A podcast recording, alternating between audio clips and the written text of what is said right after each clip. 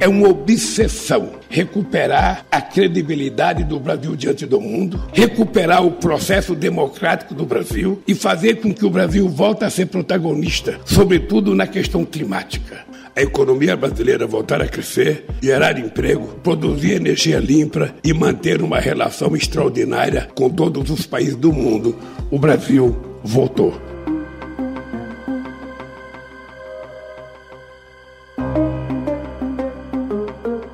Desde que venceu as eleições presidenciais, Lula tem dito que vai trabalhar fortemente para o Brasil recuperar seu protagonismo na América do Sul e no mundo.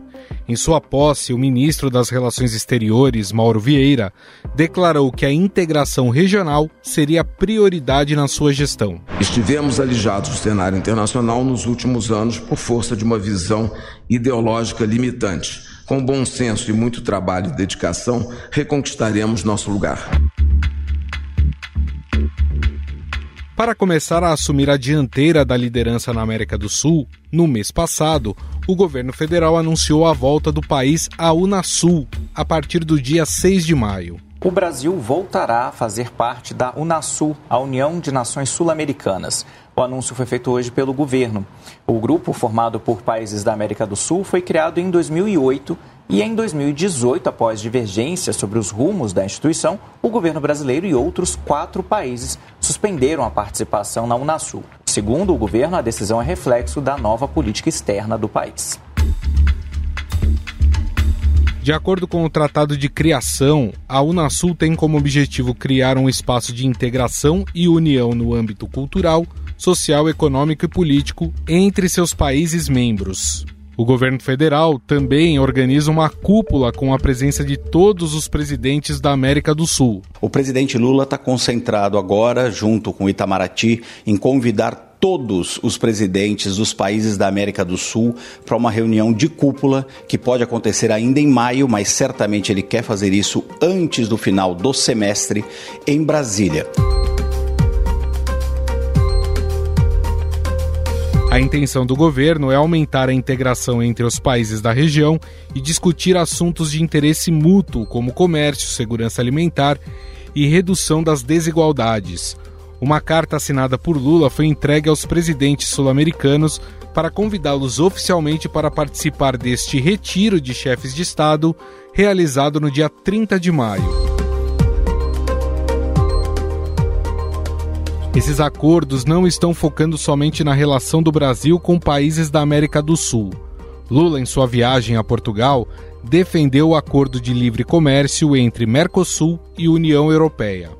O petista disse ao lado do primeiro-ministro de Portugal, Antônio Costa, que, no que depender dele, o acordo será feito, assim como a retomada da União da América do Sul. O Brasil está de volta para compartilhar com Portugal as nossas oportunidades de crescimento. Queremos convencer os nossos empresários não comprar empresas portuguesas ou os portugueses comprar empresas brasileiras. O que nós queremos é construir política de compartilhamento, de que as empresas possam crescer juntos. No que depender de mim, a gente vai fazer o acordo União Europeia e Mercosul. Falta pequenos ajustes, nós temos condição de fazer.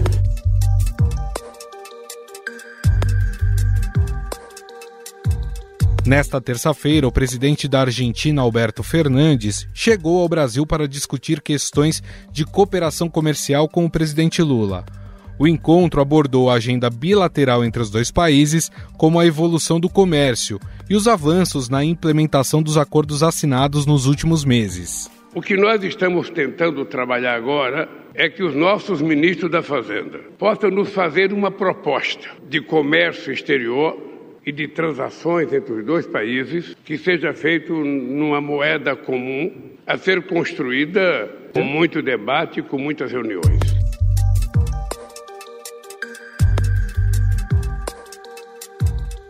No entanto, essa tentativa do Brasil de assumir a liderança da região pode ter um preço caro para o país. A própria Argentina espera que o BNDES ajude a financiar obras no país e contribua para sua recuperação econômica. Mas não é apenas o governo argentino que está de olho na principal potência financeira da região. O Paraguai quer renegociar os termos do Acordo Binacional de Itaipu, que completa 50 anos. O presidente eleito do país, Santiago Penha, que assume em agosto, prometeu revisar o anexo C do Tratado de Itaipu, que estabelece as bases financeiras e de prestação dos serviços de eletricidade da usina. Durante a campanha, a Penha não disse o que vai propor para o Brasil acerca da hidrelétrica binacional de Itaipu. Em agosto, ambos os países terão que sentar para revisar o anexo C do tratado, que estipula a estrutura de custo da tarifa de energia. Historicamente, os paraguaios reivindicam que o Brasil pague mais pela energia excedente comprada do país.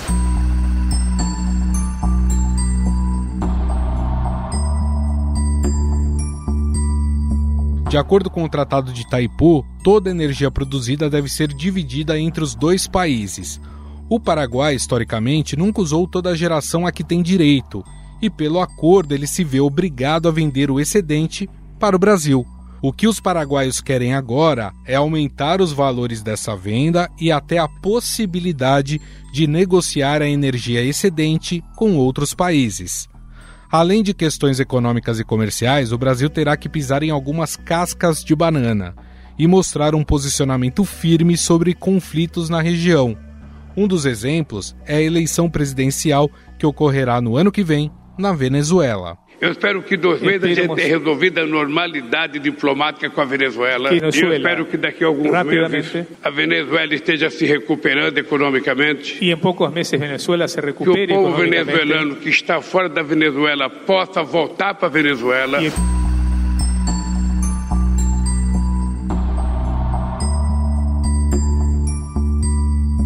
Se espera que o Brasil cobre do governo de Nicolás Maduro um pleito limpo, com votos livres, e em contrapartida, o país negociará o fim de sanções contra a Venezuela. Afinal, o preço que será cobrado do Brasil por ser o protagonista da América do Sul será muito alto? É possível formar uma coalizão com os nossos vizinhos? Sobre esse assunto, vamos conversar agora com o cientista político e professor da Fundação Getúlio Vargas, Eduardo Green. Tudo bem, professor? Olá, Gustavo, tudo bem? Prazer estar com vocês novamente. Prazer é todo nosso. Professor, não é de hoje que Lula quer que o Brasil assuma um papel de liderança na América do Sul. Nós tivemos um exemplo recente que foi o aceite ali do Brasil em retornar para a Unasul. Recentemente em Portugal, onde Lula esteve, ele falou sobre o acordo entre União Europeia e Mercosul. Mas a questão que fica é se é vantajoso negociar em bloco, até porque aqui na América do Sul, diferente, por exemplo, da União Europeia, os países vivem momentos e situações muito distintas. Para o Brasil, vale a pena, professor, se re reintegrar esse bloco e negociar em conjunto com esses outros países? Veja, Gustavo, eu, eu acho que é, da maneira como a economia internacional uh, tem, tem se posicionado, uh, os países têm buscado atuar cada vez mais de maneira combinada, se não em blocos formais, pelo menos em arranjos que eles permitam ter, a partir de alguns acordos mínimos, barganha maior na arena internacional. O caso mais clássico, esse que você citou, da União Europeia, no âmbito da segurança internacional, a OTAN, é um aspecto importante. As relações que têm se aprofundado do outro lado do mundo entre a China uh, e a Rússia nos marcos aí da guerra da Ucrânia não podem também ser desconsiderados. E, sobretudo, eu acho que situações como a da América do Sul, na qual nós temos países que têm eh, condições econômicas e poder político para se colocar na arena global, que são muito menores no âmbito das disputas que se estabelecem, sejam essas comerciais, sejam essas na própria relação entre eh, governos do ponto de vista bilateral, faz sentido que a reunião de mais países possa ser um aspecto importante justamente para coletivamente gerar mais aspectos positivos na hora de fazer uma negociação. Claro que o país, o, o Brasil é o maior país da América do Sul e, como tal, poderia eventualmente até desenvolver negociações bilaterais. Tá? Vale lembrar que o Brasil é o único país que ao mesmo tempo está nos BRICS e constantemente tem sido convidado para participar do G20 e mais recentemente, inclusive, convidado para participar do G7, ou seja, os países é, chamados do Norte reconhecem a importância que o Brasil ocupa como um elo entre eles e o continente é, americano, latino-americano e mais precisamente a América do Sul. Então acho que é, é importante sim construir estes arranjos, da qual o Mercosul não é o único. Né? Você citava a Unasul, que é uma união de chefes de Estado voltadas a pensar temas de segurança, que são extremamente importantes na América do Sul, porque envolve crime organizado, envolve o narcotráfico, envolve a guerrilha, e nós temos países cujas fronteiras são muito próximas entre si, e o Brasil tem todo interesse nisso, porque tem a maior fronteira terrestre de todos os países da América do Sul. Então, as vantagens, a meu juízo, elas são bastante importantes e devem ser, sim, consideradas. Por fim, é importante nunca esquecer que o Brasil ainda tem é, poucos é, elementos que talvez eu colocasse na arena internacional como um player com capacidade suficiente de ser respeitada na hora de interagir com temas relevantes da política internacional. Vejo o esforço que Lula fez lá atrás para mediar sem sucesso a relação do acordo nuclear do Irã, a mesma tentativa que ele fez para intermediar um acordo entre árabes e palestinos no seu segundo governo, uhum. e agora, mais uma vez, buscando criar o chamado Clube da Paz para negociar uma saída que ponha fim à, à guerra da Ucrânia. Mas isso não tem sido bem recebido, como lá atrás também não foi, o que mostra que há, de fato, limites do Brasil se posicionar na arena internacional. Contudo, não é a mesma situação na América do Sul. Não podendo esquecer também é, um aspecto de natureza política na América do Sul muito relevante. É, você vai lembrar que quando Lula iniciou seu primeiro mandato há 20 anos atrás, logo em seguida desencadeou-se o que nós todos chamamos como a primeira onda rosa, ou seja, uma ascensão de governos é, de esquerda, de centro-esquerda, ou pelo menos governos que tinham uma visão, digamos, social-democrata, ou não necessariamente tanto pró-mercado, tão fiscalista, redutora do papel do Estado nas políticas públicas, que levou à eleição de Néstor Kirchner, Rafael Correa no Equador, Lugo no, no Paraguai. Hoje Lula enfrenta uma situação mais adversa. A segunda onda rosa ela é mais frágil, porque ao mesmo tempo não são tantos os países com os quais Lula tem afinidade ideológica, e os presidentes de alguns países, como o Chile, por exemplo, e mesmo da Bolívia, não têm tanta experiência política como o próprio Lula tem. E nesse sentido, então, uh, vale frisar um aspecto importantíssimo. O que nós tivemos aqui com o, o, projeto político do bolsonarismo começa também a surgir em outros países da região. Há uma expectativa de que Javier Milei, candidato da extrema-direita na Argentina, possa seriamente ser um candidato com chances de ser é, vitorioso. A extrema-direita no Chile, por pouco não elegeu o presidente contra, contra Boric, e nem por isso ela está desarticulada.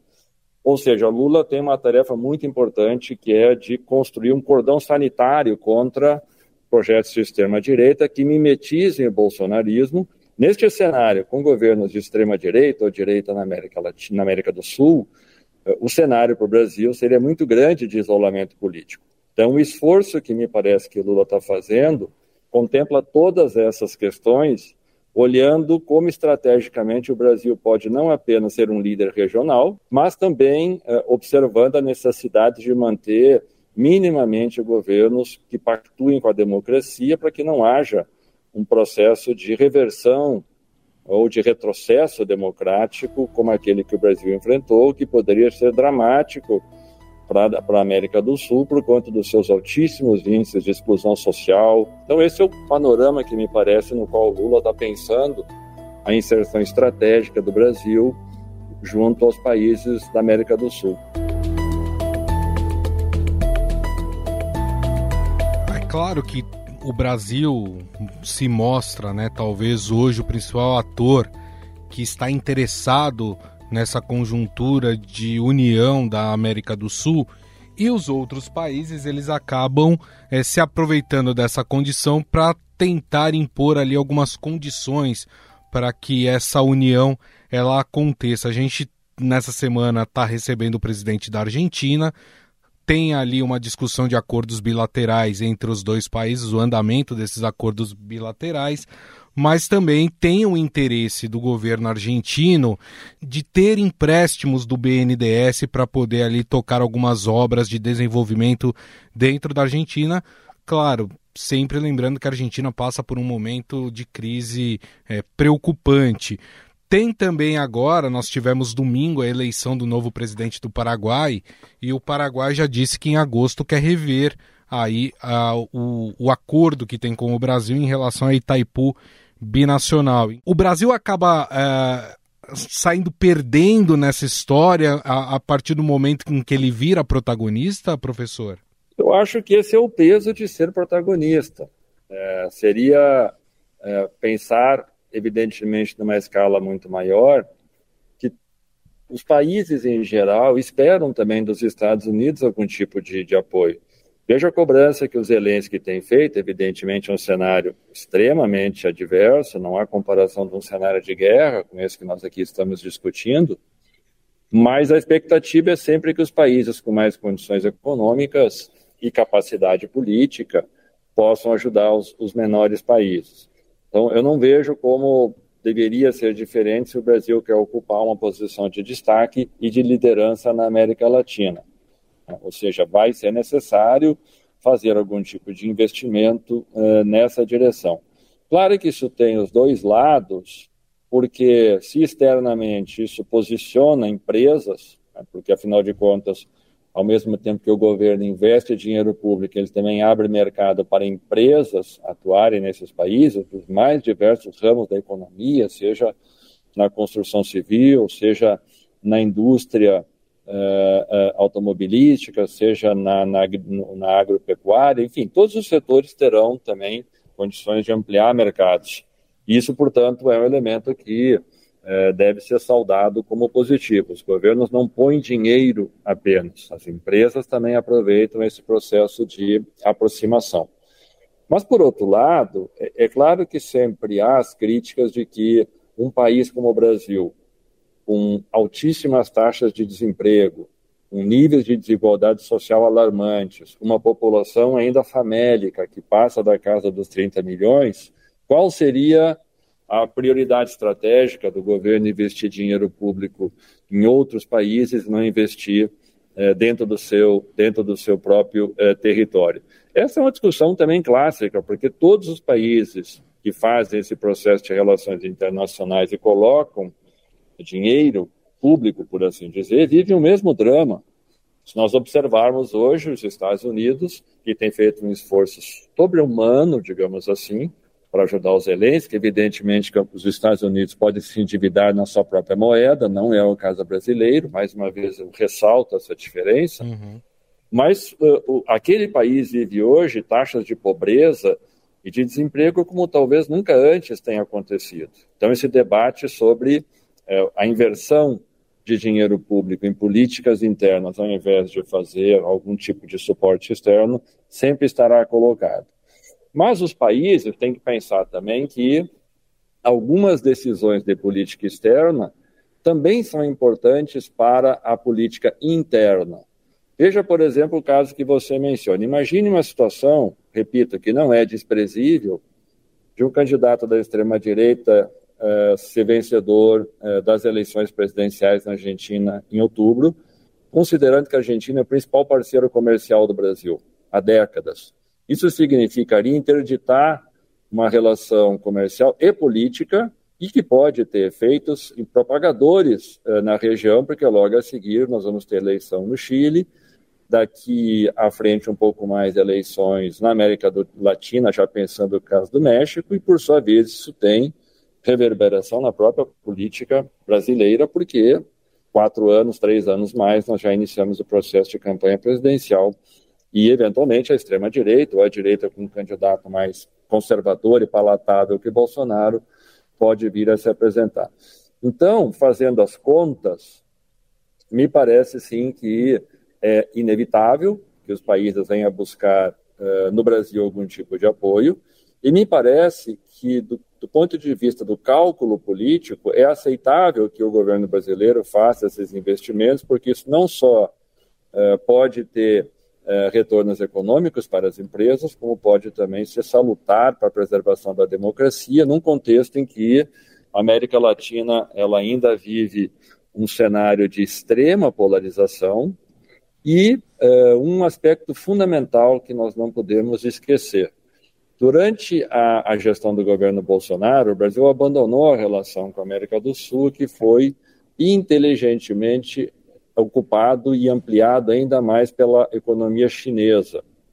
Claro que Lula não quer criar constrangimentos com a China, porque é o nosso segundo maior parceiro comercial, mas seria ingenuidade não, uh, não, não, não apostar numa reconquista de mercados aqui na América do Sul, e é importante que o Brasil, portanto, tenha condições de, se não controlar, ser mais influente naquele que é uh, o território onde ele está localizado, que é a América do Sul. Agora, existem também, a partir do momento em que você assume o protagonismo, algumas cascas de banana que você precisa lidar, como é a questão, por exemplo, da Venezuela. O Brasil já tem sido cobrado bastante sobre a situação da Venezuela e ano que vem isso deve ficar ainda mais forte porque nós teremos eleições na Venezuela em 2024.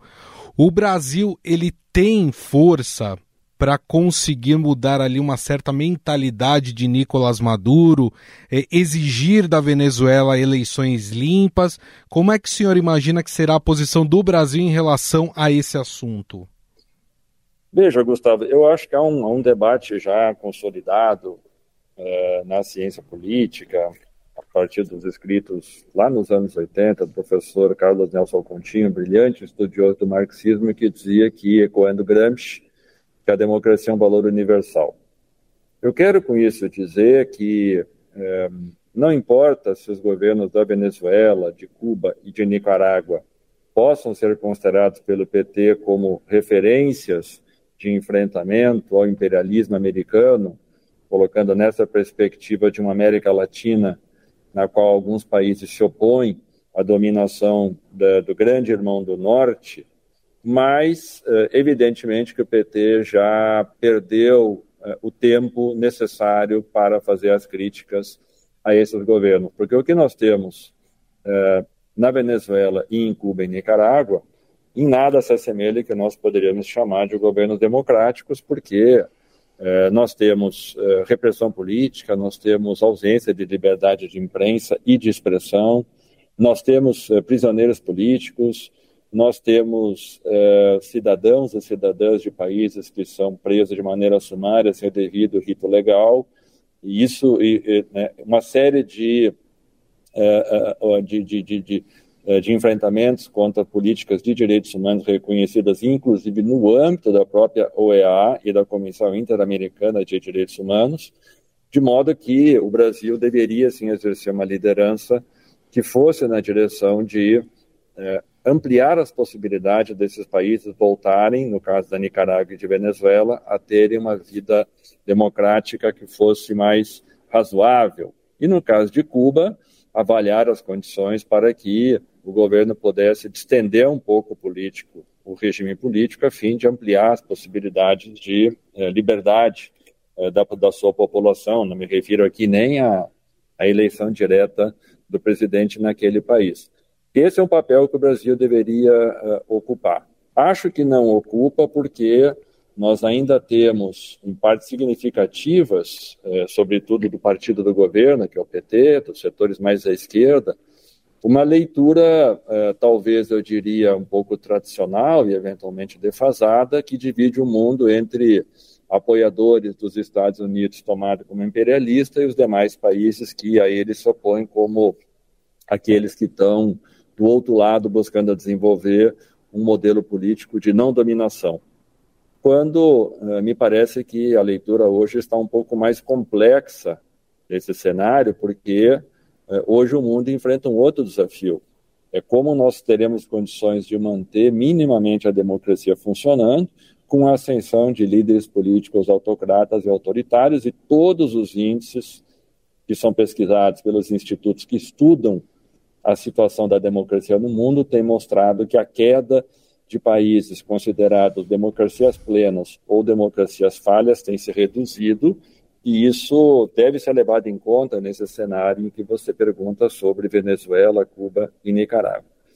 Contudo, eu não poderia deixar de finalizar que em toda, em toda a questão, eh, não necessariamente nós temos apenas um lado. Veja que o próprio governo Biden, diante da, da escassez eh, de petróleo de energia provocada pela guerra da Ucrânia, foi obrigado a fazer um acordo com os Emirados Árabes, aquele mesmo que esquartejou o, o jornalista na sua embaixada na Arábia Saudita.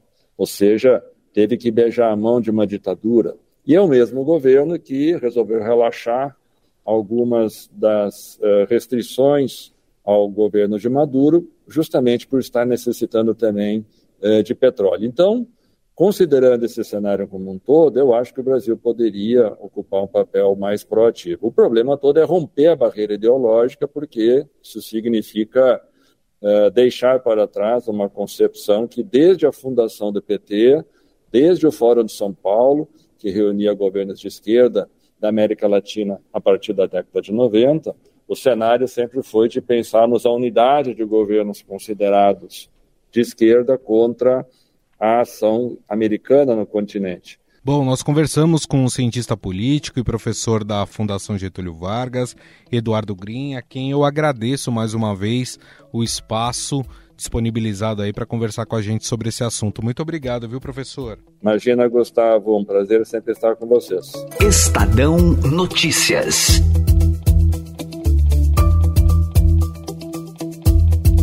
O Estadão Notícias desta quarta-feira vai ficando por aqui. Contou com a apresentação minha, Gustavo Lopes, o roteiro, produção e edição são minhas, de Jefferson Perleberg e Gabriela Forte. A montagem é de Moacir Biasi. Mande sua mensagem para o nosso e-mail podcast@estadão.com. Um abraço e até mais.